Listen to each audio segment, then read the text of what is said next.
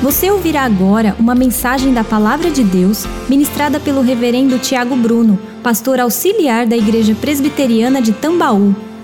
Um artigo de 3 de junho de 2018 do The New York Times, por título What Religion Can Gives Us or What Religion Gives Us That Science Can't, ou o que a religião nos dá que a ciência não pode. Aborda alguns elementos de o porquê a religião ainda é necessária, mesmo numa sociedade naturalista, materialista no Ocidente. Por que, que a religião ainda existe? E neste artigo, onde o autor se declara agnóstico, ele faz algumas constatações de o porquê que a religião é necessária. Eu gostaria de destacar dois aspectos que ele menciona. Ele diz: a religião provê conforto na dor da morte que a ciência não pode prover. Uma esperança para além da existência do material.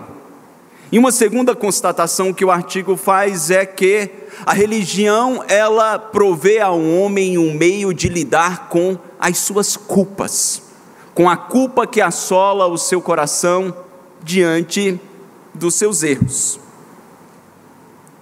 Ainda que, por mais que este secularismo ocidental afirme e reafirme em tudo aquilo que nós assistimos, as seguintes declarações: não se culpe pelos seus atos, seu corpo, suas regras, sua vida, suas regras.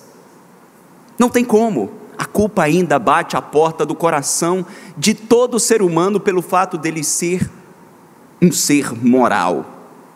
Então, este mesmo secularismo indica a estes homens as terapias humanistas, tentando apaziguar este sentimento de culpa e reafirmar o valor e a liberdade moral de cada um. Por outro lado, as milhares dezenas ou centenas de milhares de religiões, oferecem os modelos mais diversos para que o homem possa lidar com a culpa em seu coração, com a culpa pelos seus atos.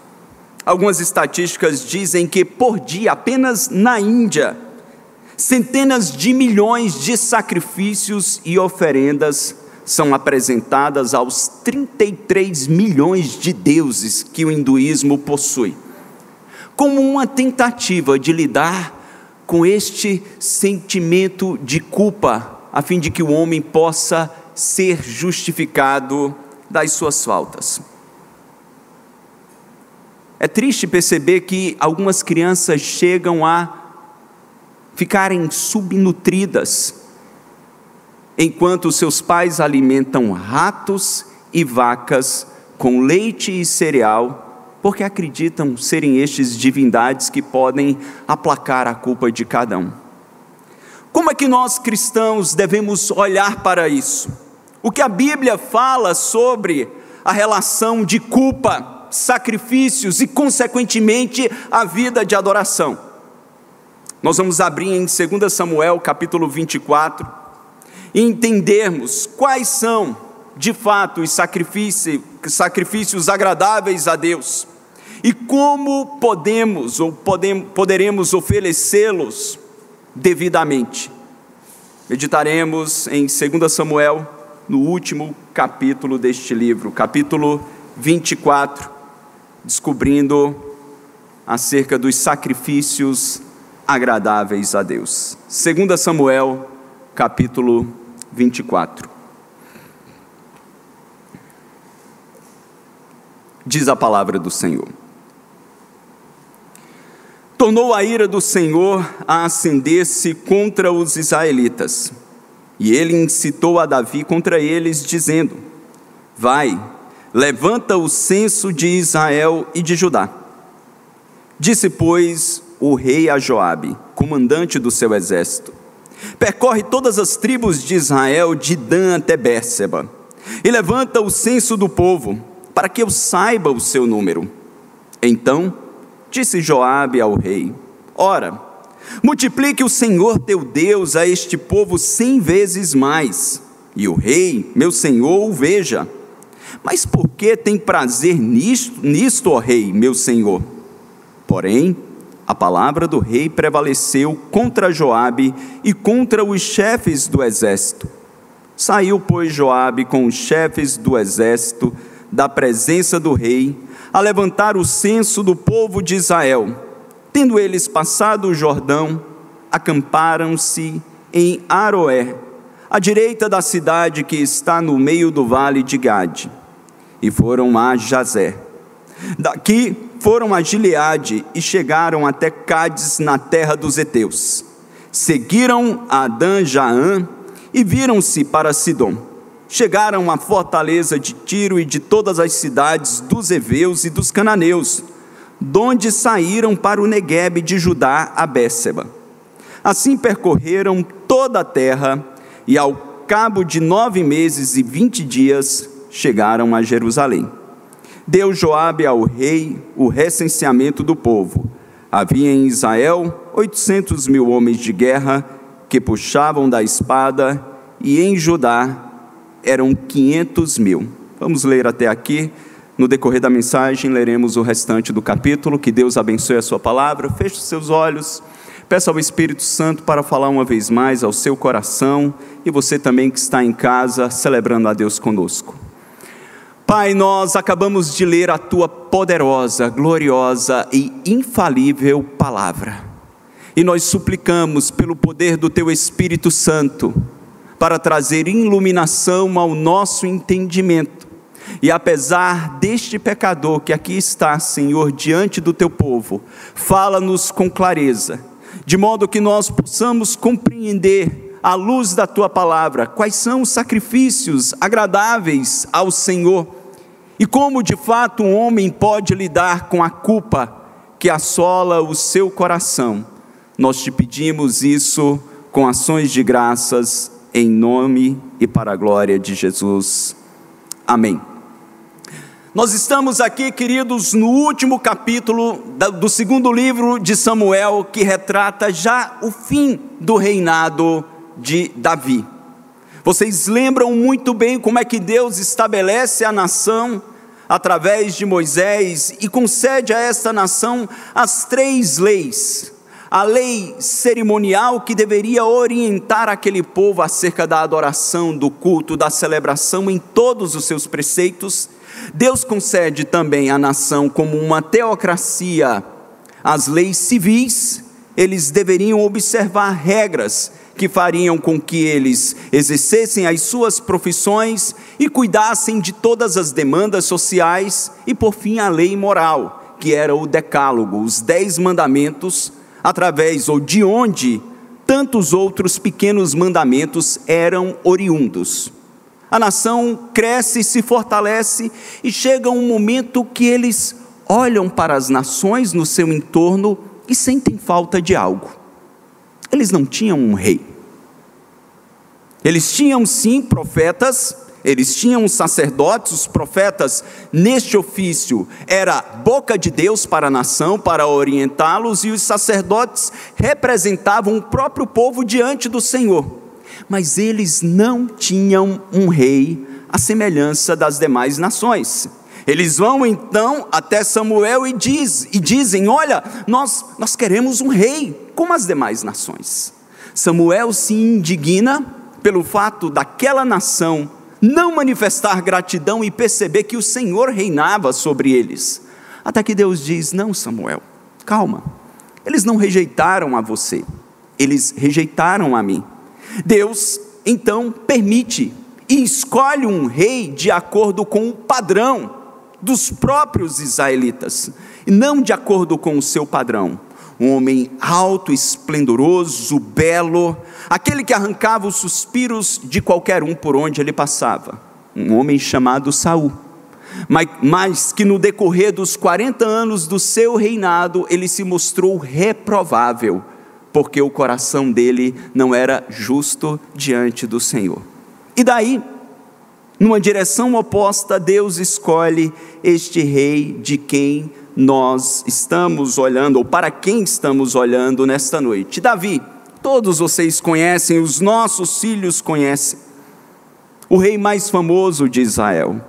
o mais improvável, aquele que o próprio Samuel, quando vai na casa do seu pai Jessé por ordem do Senhor para ungir o rei, ele olha para todos os seus irmãos, menos para Davi. O próprio pai não acreditava que seria ele, pois quando o profeta Samuel estava ali para escolher, Davi não se encontrava na casa. É exatamente este homem improvável que, por fruto da graça de Deus, é escolhido para estar sobre o comando ou comandando a nação que o Senhor escolhera. Mas já no final do seu reinado, nós encontramos este evento, que é um evento estarrecedor, é um momento triste, que lida com a culpa da nação e também com a culpa do próprio rei. E é através da análise de todos os fatos que acontecem neste capítulo que nós extrairemos da relação de Deus com Davi, de Davi com o seu Deus, os princípios para uma vida de sacrifícios agradáveis ao Senhor. E o primeiro princípio que nós extraímos nos oito primeiros versos, podemos dizer nos nove primeiros versos do capítulo, é que esta vida requer atitudes e motivações corretas diante de Deus. Uma vida de sacrifícios agradáveis ao Senhor requer atitudes e motivações que estejam de acordo com os preceitos do Senhor. O autor começa com uma declaração: que a ira do Senhor torna, ou isso mesmo, a ira do Senhor tornou a ira do Senhor a acender-se contra os israelitas e ele incitou a Davi contra eles. Quando você vai para o texto paralelo, em 1 Crônicas, no capítulo 21, a narrativa, anos depois, diz que Satanás incitou a Davi para levantar o censo contra Israel. E os estudiosos de plantão sabem que esses dois textos trazem um grande conflito entre os teólogos. Afinal de contas, quem incitou a Davi? Deus ou o diabo? Nós sabemos, de acordo com o que Tiago diz lá no capítulo 1, dos versos 13 a 15, que ninguém ao ser tentado pode dizer, eu fui tentado pelo Senhor, porque Deus a ninguém tenta e ele mesmo não pode ser tentado pelo mal. O que acontece então neste momento? Nós descobrimos que a nação já estava no momento de desobediência. Lembrem-se, a inconstância espiritual sempre foi um pecado que bateu a porta do coração do povo da aliança, da família da aliança. Israel já estava em um momento de inconstância e de idolatria, e Deus então decide tirar a sua mão protetora e permitir que a nação sofresse o juízo por sua idolatria e orgulho. E como isso acontece? Acontece através daquilo que nós chamamos na teologia e especificamente na doutrina da providência. Os irmãos que estudaram recentemente este tema, nós chamamos de concorrência. Na concorrência divina, Deus faz com que os seus planos se cumpram, naquilo que ele estabelece no seu decreto eterno, tudo o que acontece na história está dentro do decreto eterno de Deus. Esta pandemia que nos pegou de surpresa já estava no decreto eterno do Senhor, sendo este a causa primária, mas na concorrência existe aquilo que nós chamamos de causa secundária são os meios que Deus utiliza para que estes planos se manifestem, aconteçam. E na concorrência divina, Deus, ele usa até os atos pecaminosos dos homens para que estes planos se manifestem. Não sendo Deus o autor do mal, não sendo ele aquele que opera ou obra tais atos, mas ele permite é como um cão raivoso que o dono solta a sua coleira e permite que este cão raivoso possa atacar pessoas. Em alguns momentos na história, para punir a maldade dos homens, Deus simplesmente soltou a corda da pecaminosidade humana. E foi exatamente isso que ele fez neste ato, soltando e permitindo que um pecado que já estava no coração de Davi, por ocasião de Satanás como o tentador, se manifestasse e então trouxesse consequências avassaladoras. Nós veremos que Deus não tem prazer nisso, Ele não se deleita nisso, mas permite que isso aconteça para tratar e corrigir o seu povo. Mas afinal de contas, que pecado era esse? Um pecado de contar o exército de Israel? É isso que o texto nos diz. O texto diz que Davi ele vai até o comandante do exército, que era Joabe, e diz: Olha, percorre todas as tribos de Israel, de Dan até Bérseba, e levanta o censo do povo para que eu saiba o seu número. Aparentemente não havia nada de errado em levantar o censo do exército de Israel.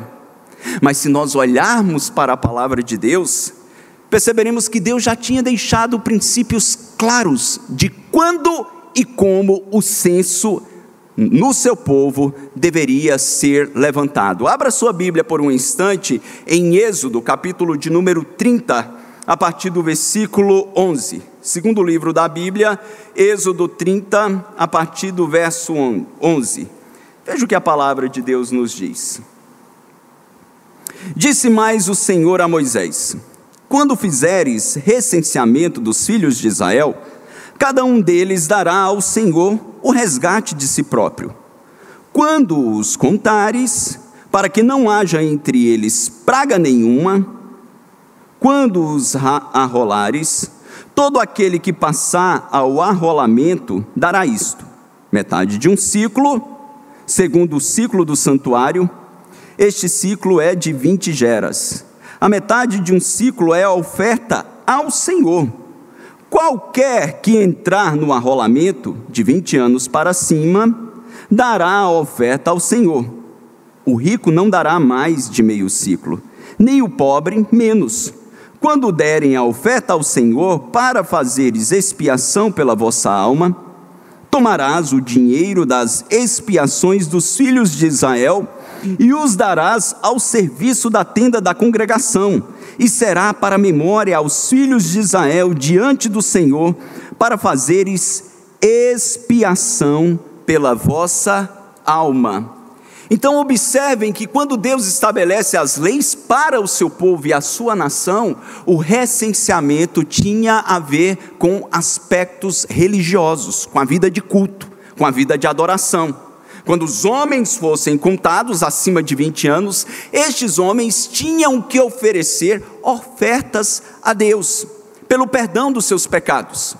Os comentaristas dizem que era uma forma de que todos os homens, todos os líderes de família se lembrassem que aquela nação pertencia ao Senhor e que ela havia sido redimida pelo Senhor.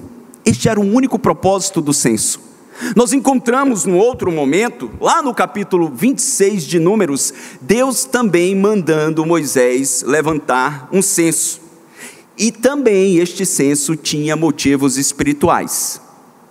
Deus faz um recenseamento para que os filhos rebeldes de Israel percebessem a gravidade do seu pecado, porque Deus acabara de enviar uma praga sobre a nação e milhares morreram. Aquele censo, então, teve o propósito de mostrar a eles: vejam como o pecado é danoso e como ele pode afetar uma nação.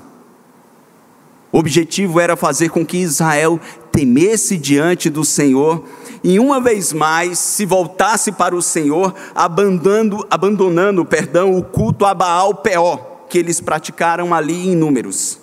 Mas quando nós olhamos para o texto de Israel, qual era o objetivo de Davi, rei, em levantar um censo? Era perceber quão poderoso era o seu exército. Era um meio de glorificar o poder do Estado de Israel. Talvez uma precaução de Davi para conquistas futuras, planos futuros. O seu reino havia crescido.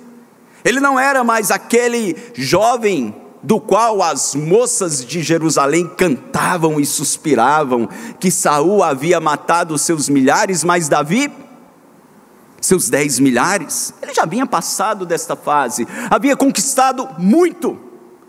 Mas os comentaristas dizem provavelmente a ambição estava sobre o coração do rei e ele começa a vislumbrar outras conquistas. Ele queria saber quão poderoso eu sou, até onde eu posso ir. Era uma evidência da transferência da ênfase do povo de Deus, salvo pela graça, para o povo de Davi, provido pela glória do rei. Foi uma atitude equivocada de acordo com a lei e que demonstra também uma motivação equivocada do rei de Israel. No caso de Davi, o pecado fica muito claro, parece residir no orgulho autossuficiente. Uma atitude completamente oposta à daquele menino, que aproximadamente 40 anos antes, quando ainda jovem, chega em uma batalha e ele vê o exército de Israel quase que insignificante diante do exército dos filisteus, atemorizado, estarrecido. E para piorar, havia um grande soldado daquele exército filisteu, de dois metros e noventa, que amaldiçoava o povo da aliança do nascer do sol até o anoitecer, e todos estremeciam diante do seu poder e das ameaças. Aquele menino, sem treinamento bélico, sem qualquer preparo, pequeno, ele se indigna e diz: Quem é este incircunciso para afrontar o exército do Deus? vivo. E se coloca à disposição. Saul então olha para ele e diz: Mas o que eu vou fazer com esse menino? Mas como não havia nenhum outro voluntário, a armadura de Saul era tão grande que não cabia nele, e todos conhecem a história, as crianças aqui podem contá-la melhor do que eu. Vocês sabem muito bem o fim dela. Quando então Aquele gigante começa a amaldiçoar Davi, a rir, caçoar. Ele diz: Olha, você vem contra mim com espadas e lanças, mas eu vou contra ti em nome do Senhor dos exércitos, o Deus a quem você tem afrontado. Percebam, que uma fé inabalável no poder de Deus manifesta no coração de um menino fez com que ele e a nação pudessem prevalecer contra reinos muito mais poderosos. O que acontece com o coração deste menino? O que acontece com as motivações ao longo dos anos? Onde estava este mesmo Davi, que lá no Salmo 131, ele orou dizendo ao Senhor: Senhor, não é soberbo o meu coração, nem altivo o meu olhar. Não ando à procura de grandes coisas, nem de coisas maravilhosas demais para mim.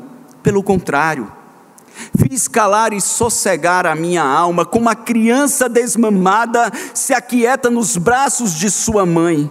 Como essa criança é a minha alma para contigo o que aconteceu ao longo dos anos. Quando nós olhamos para a história de Davi, percebemos que de fato ele sempre foi sincero, quebrantado diante do Senhor e diante da sua voz.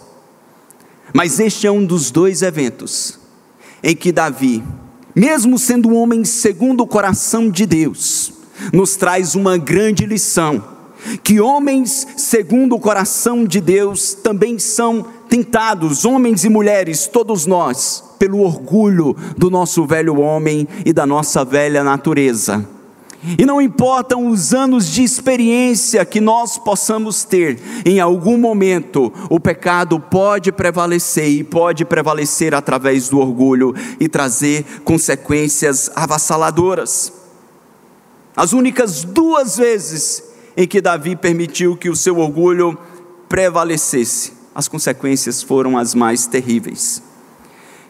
E quando nós nos perguntamos o que isso tem a ver com as nossas vidas, a primeira aplicação que nós podemos fazer, irmãos, é que nós nunca podemos presumir fazer algo para Deus e em nome de Deus que esteja fora dos seus mandamentos.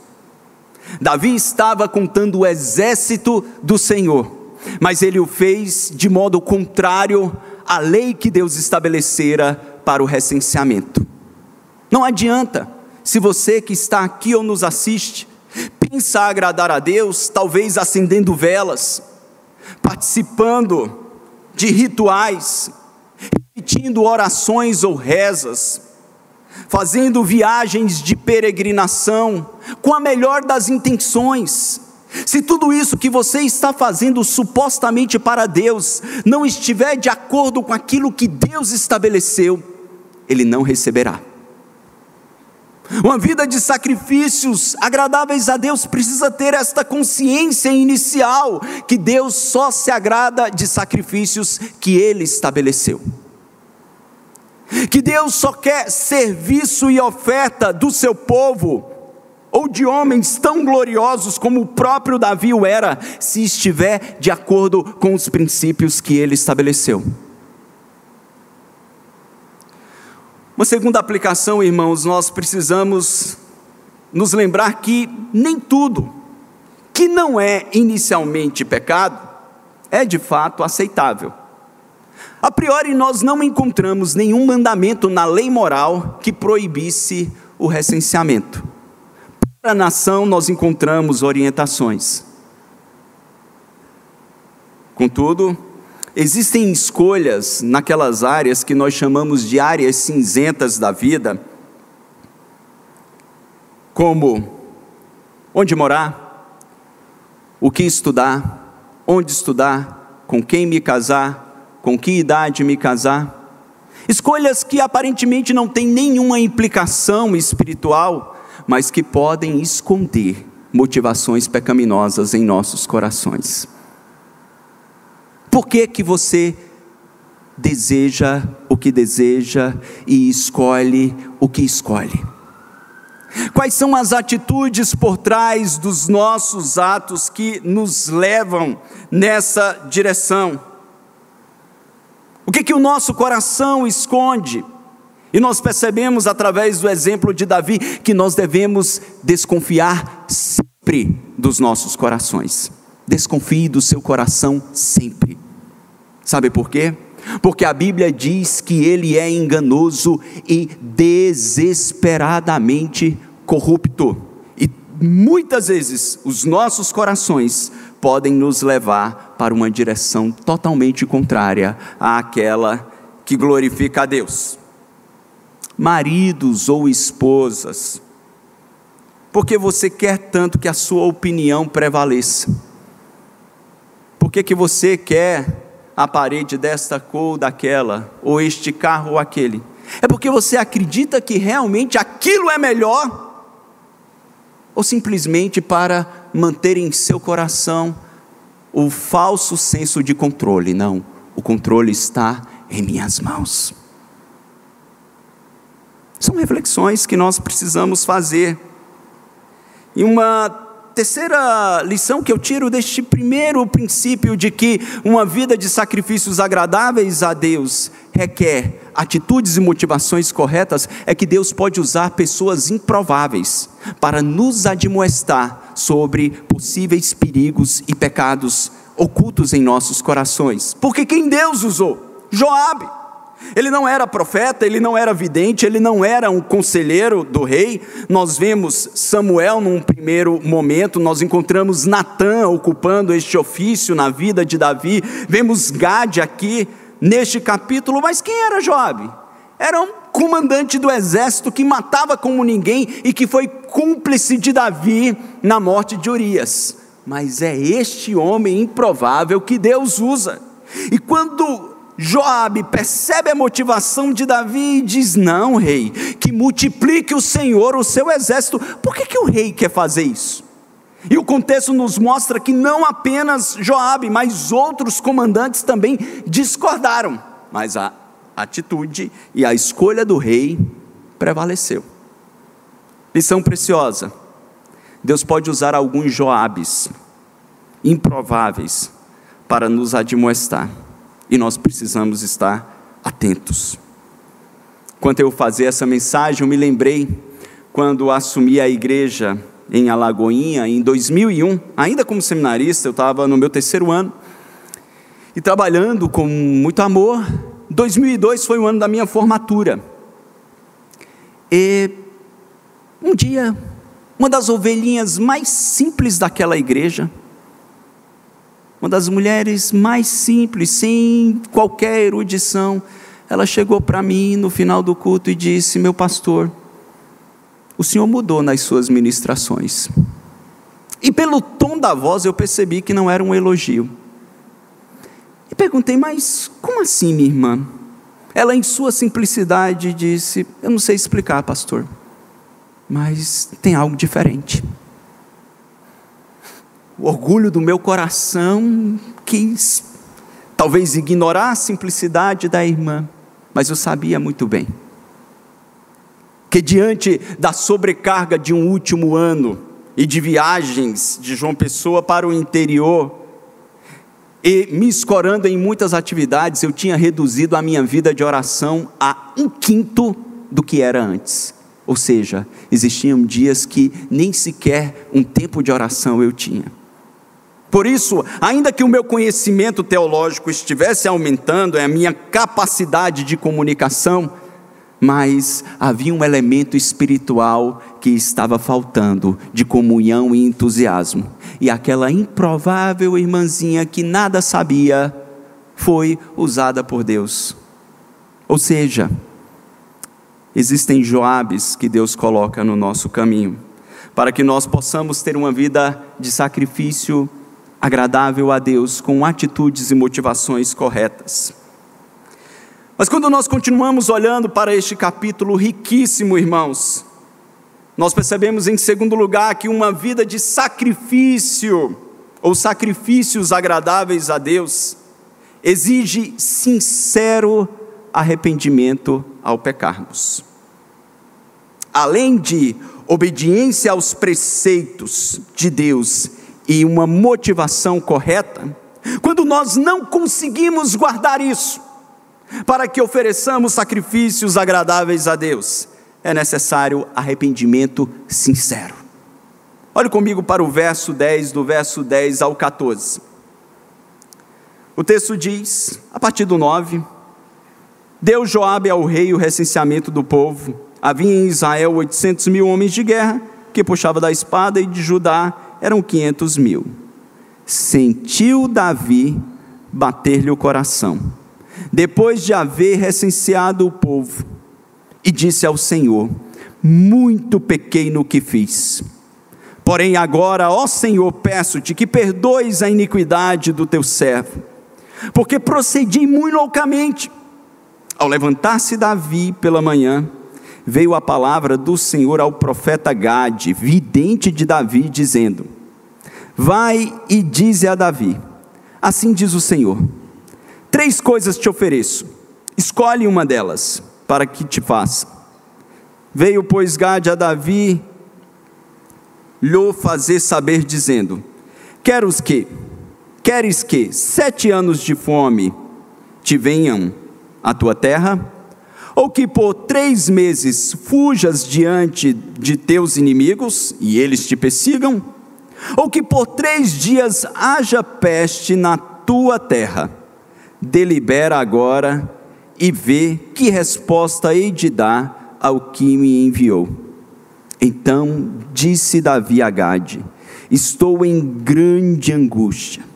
Porém, caiamos nas mãos do Senhor, porque muitas são as suas misericórdias mas não nas mãos dos homens, não caia eu. Nós encontramos aqui, irmãos, uma coincidência muito interessante.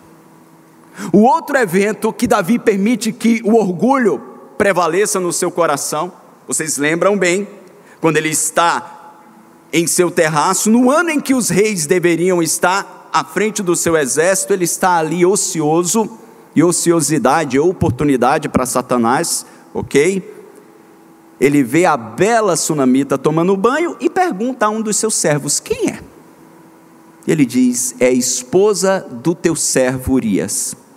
E mesmo sabendo que era uma mulher casada e esposa de um dos seus comandantes mais leais, Urias o Eteu, que era um prosélito, um gentil convertido à fé judaica, ele ignora tudo isso e faz com que o seu orgulho prevaleça. Quando você olha para o pecado de Davi com Batseba e para o pecado do orgulho de Davi no recenseamento, o tempo para o seu arrependimento foi o mesmo. Foram nove meses e alguns dias. Neste caso, nove, nove meses e vinte dias, e o arrependimento de Davi com Batseba só veio depois do nascimento do menino, com alguns dias, ou seja, nove meses e alguns dias. Nem sempre servos de Deus mulheres de Deus, homens de Deus, nós que conhecemos ao Senhor, temos a real percepção imediata dos nossos erros e pecados. Mas em algum momento, o genuíno arrependimento precisa se manifestar. Quando Joabe volta, contando até homens de povos que não faziam parte do povo de Israel, tamanha era a ambição de Davi de ter mais homens no seu exército.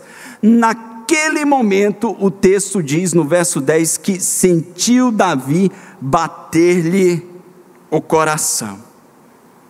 O coração de Davi gela. É o testemunho interno do Espírito Santo, mostrando a Davi: você pecou. E aquela angústia toma Davi de tal maneira que ele manifesta os três aspectos necessários para o verdadeiro arrependimento. O elemento cognitivo, ele reconhece. Ele diz: Olha, procedi loucamente, muito pequei no que fiz. Porém, agora peço-te, perdoas a iniquidade do teu servo, porque procedi muito loucamente. Ele reconhece, ele se entristece profundamente e ele se dispõe a mudar a sua atitude diante do Senhor. É exatamente essa disposição que Deus requer de todo homem ou mulher que deseja oferecer sacrifícios agradáveis a Ele. Não é uma confissão vazia ou uma concordância, afinal de contas, todos erram, todos pecam. Afinal de contas, a Bíblia diz que aquele que afirma não ter pecado, mente, todos nós somos pecadores. Não é este reconhecimento quase que marginalizado, como homens que são pegos praticando crimes diante das autoridades dizem: Não, eu sei que o que eu fiz é errado. Não é esse tipo de atitude que Deus requer dos seus filhos. Davi se torna um homem segundo o coração de Deus, porque nós não encontramos nem neste evento, nem no seu pecado com Batseba, ele dissimulando, justificando, colocando a culpa na mulher que Deus o deu, não. Em todo tempo, Davi, ele chama para si a responsabilidade dos seus atos, e não coloca o peso das suas escolhas pecaminosas nas pessoas que estavam ao seu redor ou nas circunstâncias, ele não faz. E os dois salmos que nós lemos quase todos os domingos aqui, que são salmos de confissão de Davi, que é o 32 e o 51, ele faz isso com clareza. Ele diz: Muito pequei no que fiz, agora peço-te que perdoes a iniquidade do teu servo. Ele reconhecia que o perdão vinha do Senhor. Mas não acaba aqui, essa é uma oração que Davi faz, ele e Deus. Na manhã seguinte, Deus levanta Gade, os comentaristas afirmam que ele era um tipo de, de capelão, de mentor espiritual de Davi neste momento, este vidente, e ele chega com algo inusitado.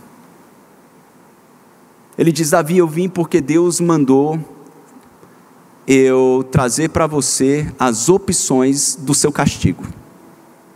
Já pensou, irmãos? Pare por um momento.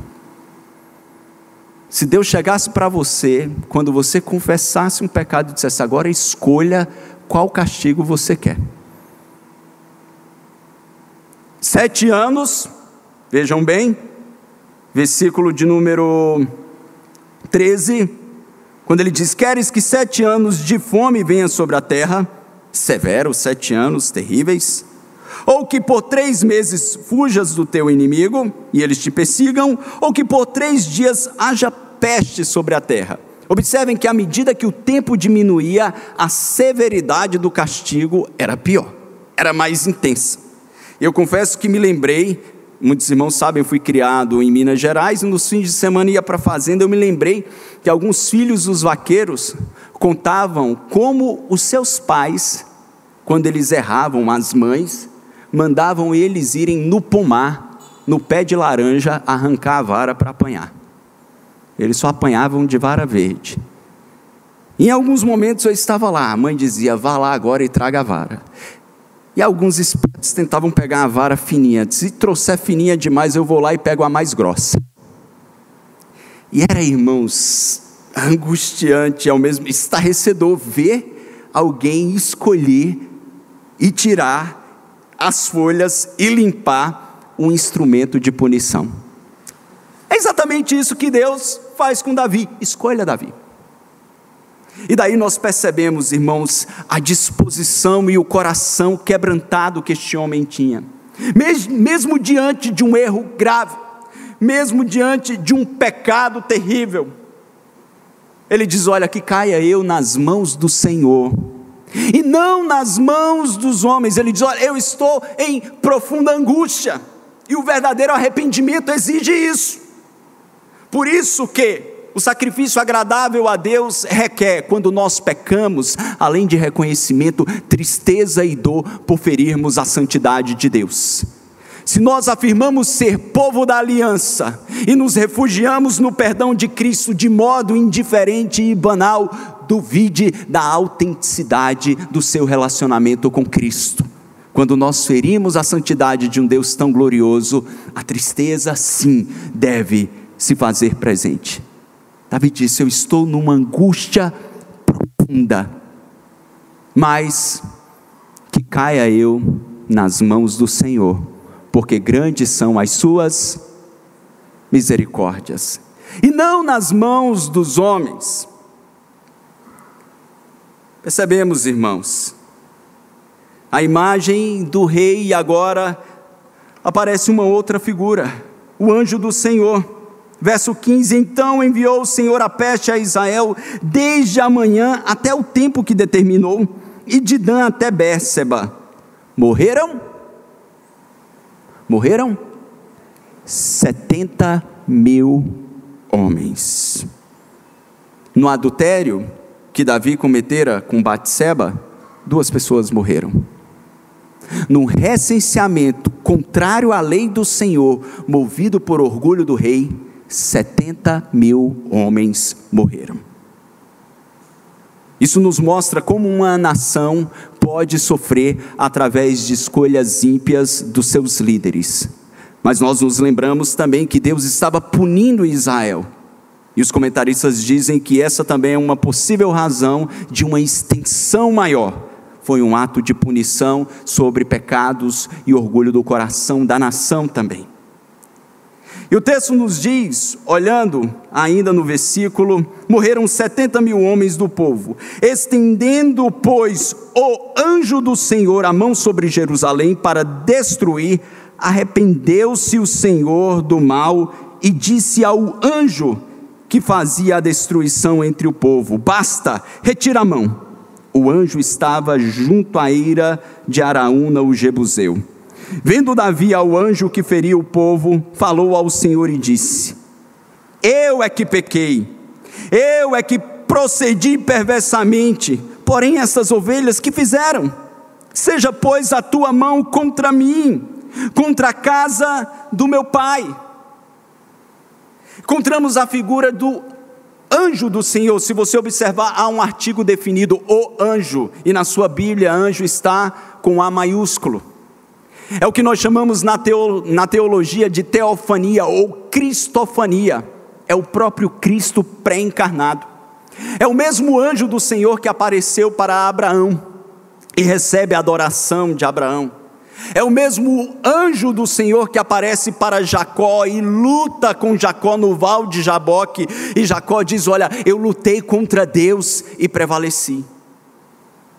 É este anjo do Senhor, pré-encarnado, o próprio Cristo, que é instrumento da palavra de Deus, ele leva a palavra do Pai, ele é instrumento também da ira e do juízo de Deus sobre os homens. Para aqueles que dizem que Jesus é apenas amor, não, ele é santo e também é justiça, mas ele é também o instrumento da misericórdia do Senhor. E quando é que essa misericórdia se manifesta? É quando Davi ele clama e intercede, diz: Olha, não faça isso com essas ovelhas, porque eu, eu é que pequei contra o Senhor. Ele chama para si a responsabilidade. Aplicações práticas às nossas vidas, irmãos. Para uma vida de adoração ao Senhor com sincero arrependimento. Em primeiro lugar, priorize os conselhos antes da prática dos seus atos. Davi foi ouvir Gade apenas após o seu pecado. Ele foi ouvir Natã apenas após o seu pecado. Se ele tivesse consultado estes profetas, quando o desejo e a tentação estava mais intensa, muito sofrimento e dor teriam sido evitados. Então ouça os conselhos antes é interessante como algumas ovelhas chegam para nós, pastores presbíteros, só depois de terem cometido os atos mais horrendos, e nós perguntamos por que, que você não nos procurou antes. Não que não estejamos à disposição, estamos sempre prontos a servir o rebanho do Senhor. Mas essa é uma reflexão importante. Em segundo lugar, quando você errar, meu irmão, eu errar, nós errarmos, não tente achar um bode expiatório. Não tente achar um meio de diminuir a gravidade do seu erro. Afinal de contas, a mulher que Deus me deu é insuportável. Ela é aquela lá de Provérbios que a Bíblia diz que é igual à goteira da noite. Ela pode ser, meu irmão, pior do que goteira, mas não é justificativa para os seus pecados. Ou seu marido, ou seus filhos, ou quem quer que seja. Davi, em momento nenhum, dissimula ou diminui. Eu encontrei recentemente com alguém que não é parte da nossa comunidade, que cometeu um pecado tão danoso para a sua família, e me entristeci quando percebi que ele não negava o que era inegável, mas que em todo tempo se vitimizava, colocando o peso do erro nas outras pessoas. Essa não é uma vida de sacrifício agradável a Deus. Uma terceira aplicação, se lembre que o perdão não elimina as consequências dos nossos pecados. Davi já havia pedido perdão. Mas mesmo depois de pedir perdão, perdão ao Senhor, é que Deus envia Gade para dizer: agora escolha o castigo. Nós fazemos escolhas erradas lá atrás, e às vezes hoje estamos sofrendo as consequências dos nossos pecados. E daí não adianta se, por exemplo, eu permitir que o pecado da vaidade tomasse o meu coração, a ponto de eu escolher viver uma vida social e financeira muito acima do que eu possa sustentar, e de repente mergulho em dívidas. E agora, mergulhado em dívidas, eu me coloco diante de Deus como vítima, pensando estar passando por uma provação. Não é provação, meu irmão, é consequência de pecado. Nós precisamos ter realismo naquilo que acontece conosco. Mas um terceiro e último princípio, para que nós possamos ter uma vida de sacrifícios agradáveis a Deus, além de termos atitudes e motivações corretas de acordo com a lei do Senhor, além de confessarmos com sinceridade os nossos pecados, em terceiro e último lugar, nós precisamos buscar a oferta de sacrifício para expiação dos nossos pecados. Nós precisamos buscar a oferta de sacrifício para expiação dos nossos pecados. Olhe para o verso 18 do texto, quando diz: Naquele mesmo dia veio Gade ter com Davi. Ele disse: Sobe, levanta ao Senhor um altar na eira de Araúna, onde o anjo do Senhor estava ali com a espada estendida, prestes a entrar em Jerusalém. Araúna, o Jebuseu. Davi subiu, segundo a palavra de Gade, como o Senhor lhe havia ordenado. Olhou Araúna do alto e, vendo que vinha para ele o rei e os seus homens, saiu e se inclinou diante do rei com o rosto em terra e perguntou: Por que vem o rei, meu senhor, ao seu servo? Respondeu Davi: Para comprar de ti esta eira, a fim de edificar nela uma, um altar ao Senhor. Vamos juntos? Para que cesse a praga de sobre o povo. Então disse Araúna a Davi: Toma, tome e ofereço ao rei, meu senhor, o que bem lhe parecer. Eis aí os bois para o holocausto, e os trilhos, e, os, e a apeiragem dos bois para a lenha. Tudo isso, ó rei. Araúna oferece ao rei, e ajuntou: Que o Senhor teu Deus te seja propício. Porém, o rei disse a Araúna: Não, mas eu te comprarei pelo devido preço. Vamos ler juntos? porque não oferecerei ao Senhor, meu Deus, holocaustos que não me custem nada. Assim Davi comprou a eira e pelos bois pagou cinquenta ciclos de prata.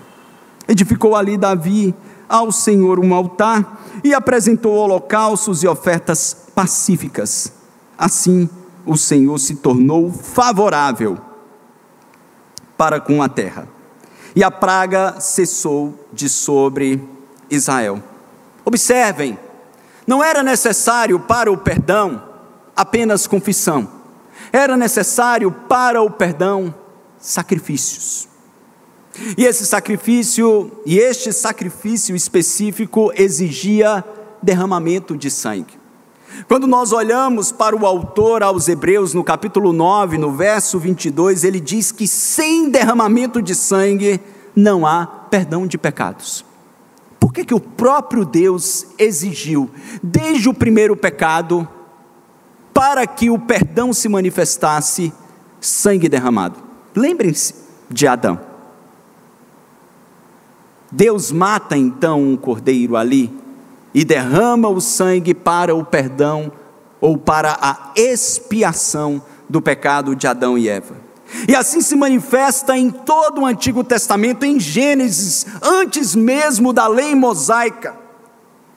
Quando a ira do Senhor se manifesta e o anjo do Senhor estava junto à eira de Araúna, estava ali na entrada de Jerusalém, era um lugar elevado, as eiras ficavam em lugares elevados para que recebessem as brisas de modo que o anjo do Senhor, o próprio Cristo, estava ali prestes a entrar em Jerusalém, o Cristo pré-encarnado, e o Senhor então retém a sua ira. Davi se coloca como sacrifício, ele diz: Não, Senhor, não mate esse povo, se necessário for, tire a minha vida e dos meus, porque eu pequei. Nós encontramos outros personagens bíblicos se colocando como sacrifício. Moisés, quando o povo peca, ele diz: Não, Senhor, se necessário for, risca o meu nome do livro, tira a minha vida, mas não elimine este teu povo. O próprio Paulo diz: Eu desejaria, lá em Romanos capítulo 10, ser anátema, maldito por amor aos meus irmãos. Mas a verdade é que, por mais que estes homens oferecessem sacrifício humano às suas próprias vidas, Deus não aceitaria sacrifício de vida humana. Apenas religiões pagãs fazem isso. Em momento nenhum Deus aceitou. Mas esta eira de Baraúna é o mesmo local onde anos após o templo seria construído. É exatamente ali próximo que estava o Monte Moriá o Monte Moriá, onde Deus aparece, em primeiro lugar, numa manifestação a Abraão, onde Melquisedeque, rei de Salém e sacerdote, aparece ali para Abraão e nós descobrimos que ele tipificava Cristo. Tempos depois, o Senhor pede que Abraão leve o seu filho Isaque e o sacrifique. E quando ele estava prestes a oferecer o sacrifício, Deus não recebe e diz: Eis aqui o cordeiro para o sacrifício. É exatamente naquele lugar, neste mesmo lugar, onde Deus estava apontando qual era o preço para o perdão. Era o derramamento de sangue, não destes animais. Estes animais apenas tipificavam apontavam para o sacrifício perfeito que Deus iria enviar para que o homem alcançasse verdadeiro perdão. Moriá, a eira de Araúna, o templo de Salomão, tudo isto era sombra daquilo que era perfeito. Aquilo que era perfeito e se manifesta quando este, o anjo do Senhor, se faz carne e habita entre nós, e nós vimos a sua glória, glória como do unigênito do Pai. Este anjo do Senhor, que ao se manifestar e aparecer para João Batista, ele exclama: Eis o Cordeiro de Deus que tira o pecado do mundo.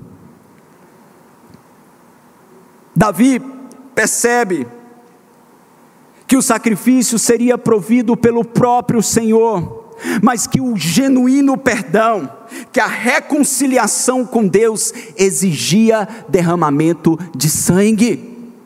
Não há perdão e reconciliação se não houver sacrifício. Não há absolvição de culpa se o sangue do justo não for derramado. Todos estes eventos apontavam para o amor de Deus, que tendo amado o mundo de tal maneira, envia o seu único filho, para que todo aquele que nele crê não pereça, mas tenha a vida eterna. Este mesmo Cristo que diz: Eu dou a minha vida pelas minhas ovelhas. Ninguém a tira de mim, mas eu voluntariamente a dou. É exatamente neste ambiente, através do arrependimento sincero, que Davi se coloca diante de Araúna e diz: Olha, eu vou comprar e Araúna diz: Não, rei, de modo nenhum, a urgência é grande, eu lhe dou, eu lhe dou, e também os bois. E Davi diz: Não, não, jamais, eu não vou oferecer ao Senhor sacrifício que não me custe nada. O perdão veio a Davi e a Israel, não pelo preço que Davi pagou, mas pela fé na exigência do Senhor em crer no sacrifício que ele havia provido. Um homem ele só pode ser liberto da culpa do seu pecado quando ele percebe a sua própria indignidade, quando ele percebe a sua imperfeição. Quando ele percebe que por mais que ele se esforce, ele nunca irá ser bom o bastante, ou nunca será bom o bastante, perdão. E que os seus sacrifícios pessoais não podem aplacar a ira de Deus mas é quando ele coloca os olhos no bendito Cristo, naquele que foi moído pelas nossas iniquidades. O castigo que nos trouxe a paz estava sobre ele. É quando, com este olhar de esperança e fé, a semelhança do olhar do ladrão da cruz, nós dizemos: Senhor, eu creio em Ti. Eu creio em Ti. Eu creio no Teu sacrifício. O justo morrendo pelos injustos. Eu creio. Enquanto o outro desdenhava, ele dizia: Olha, nós estamos pagando pelos nossos erros, mas ele não, ele é o justo, que está pagando pelos erros de todo aquele que nele crê. Ele é o cumprimento da promessa, ele é aquele que nasceria da semente da mulher e que esmagaria a cabeça da serpente, ele é aquele de quem a lei e os profetas, para quem a lei e os profetas apontavam, o Cordeiro de Deus que fora oferecido como sacrifício perfeito. Quando entrares no teu reino, lembra-te de mim aplicações práticas, principalmente para você que não compreendeu ainda a beleza e a profundidade do Evangelho. O sacrifício agradável a Deus, ou uma vida de sacrifício agradável a Deus, só pode ser saboreada quando nós compreendemos e cremos que a culpa de todos os nossos erros não podem ser removidos pela autocomiseração ou pela autopenitência. Não há absolutamente nenhum sacrifício ou boas obras ou caridade que você possa fazer que vai lhe tornar digno do perdão de Deus. Tão somente aquilo que o nosso Cristo fez na cruz do Calvário. Mas é exatamente quando nós reconhecemos essa nossa total incapacidade e aceitamos este sacrifício oferecido pelo próprio Deus, nós encontramos perdão, misericórdia e restauração.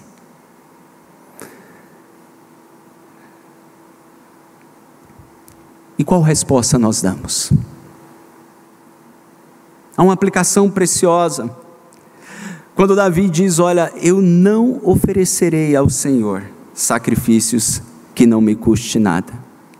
Ainda que a expiação e a reconciliação sejam uma obra de Deus, o apóstolo Paulo nos mostra que ao provarmos esta obra gloriosa, depois de por 11 capítulos escrevendo aos Romanos, ele fica maravilhado com o presente que Deus nos deu, chamado salvação, que num cântico congregacional ele diz: ó oh, profundidade das riquezas, tanto da sabedoria quanto do conhecimento de Deus. Quem, pois, conheceu a mente do Senhor? Ou quem foi o seu conselheiro? ou quem primeiro deu a ele para que ele venha ser restituído, porque dele, por ele e para ele são todas as coisas.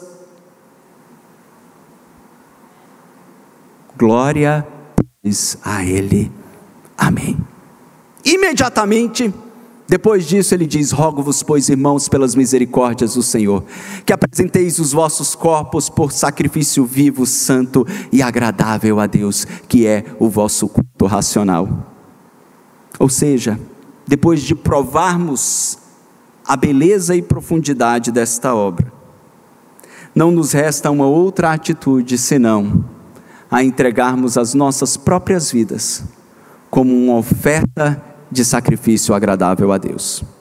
Portanto, ser um genuíno cristão e ter uma vida de sacrifícios agradáveis, não é crer que as nossas boas obras nos levam ao céu, não é crer que os nossos sacrifícios é o que nos torna aceitáveis diante de Deus, mas é crer na provisão do Senhor e em resposta, gratidão, oferecermos os nossos dons talentos e tesouros, aquele que é rei e que reina eternamente e que prometeu um dia voltar para buscar as suas ovelhas e reinar eternamente com elas.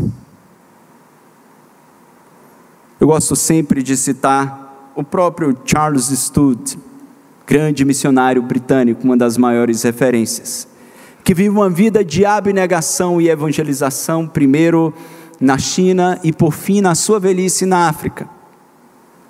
E vivendo na mais profunda miséria na velhice, numa cabana de palha, tendo sido um homem rico e famoso na sua juventude, no século XIX, ele é perguntado por um nativo: Senhor Estude, como é que o Senhor abandonou toda a fama, sucesso e riqueza da sua família para viver no meio de tanta pobreza.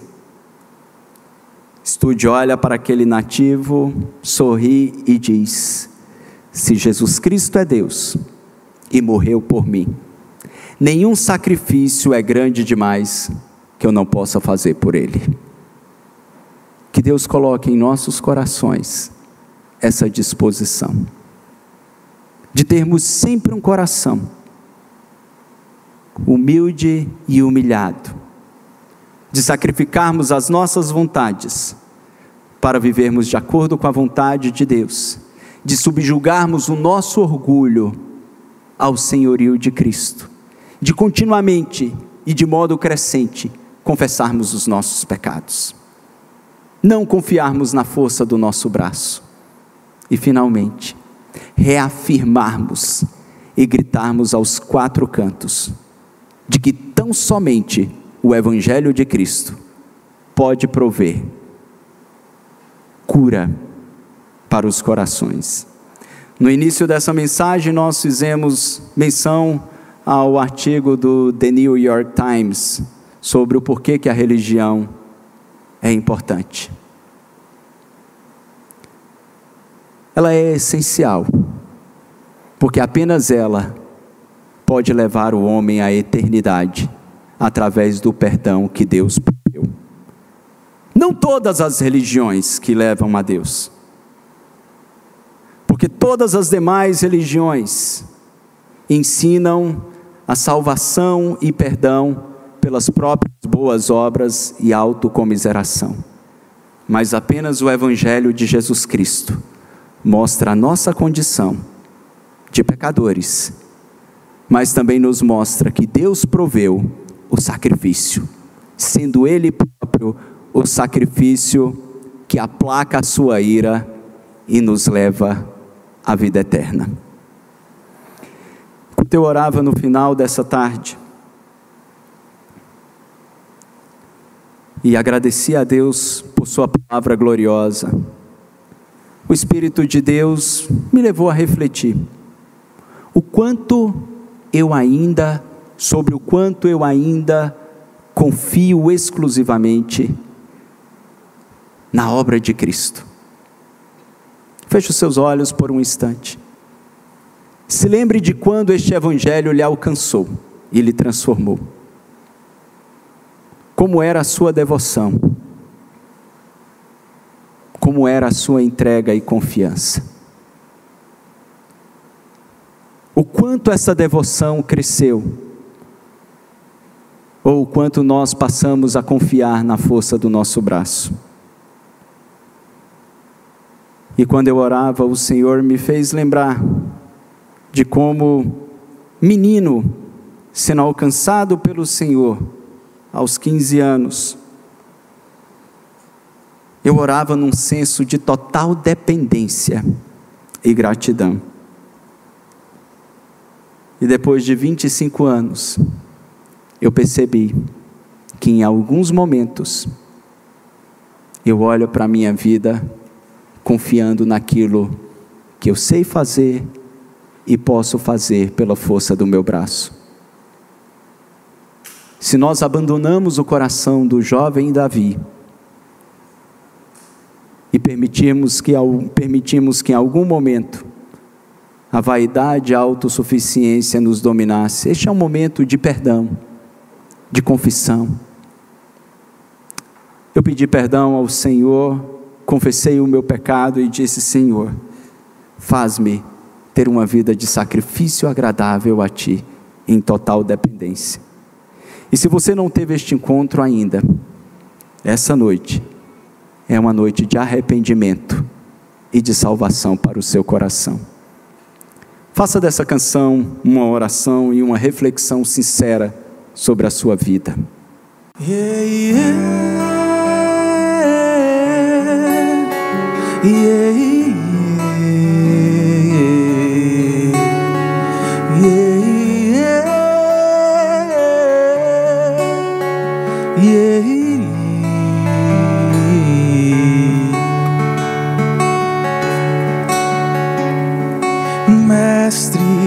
Me veja, menino, deixa-me correr com teus pequeninos.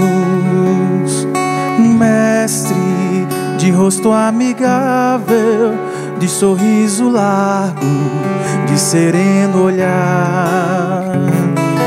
Eu fui a ti criança e me recebeste de braços abertos que estranha distância agora. Senhor, lembra do menino que eu fui outrora. Yeah, yeah.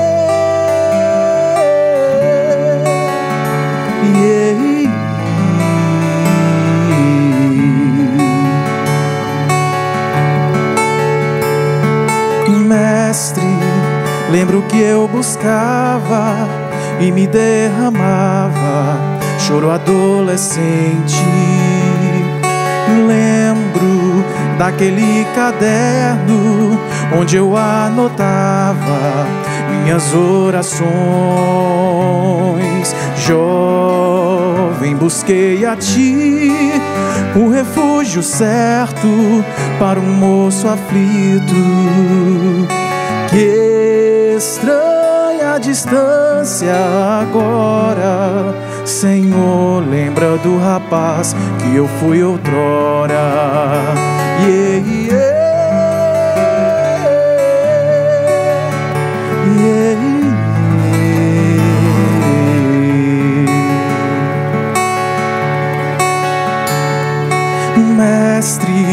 Eu estou bem mais velho e o amor que eu tinha, onde foi parar? E o amor que eu tinha, onde foi? Onde foi parar? Mestre, estou bem mais velho e o amor que eu tinha, onde foi parar? Mestre, fala esse homem que se emocione, vai recomeçar. Faz-me correr e assim retornar ligeiro ao primeiro amor. Deixa-me ver novamente o meu nome escrito nas santas mãos do Senhor do tempo. Deixa-me ver novamente o meu nome escrito nas santas mãos do Senhor do tempo.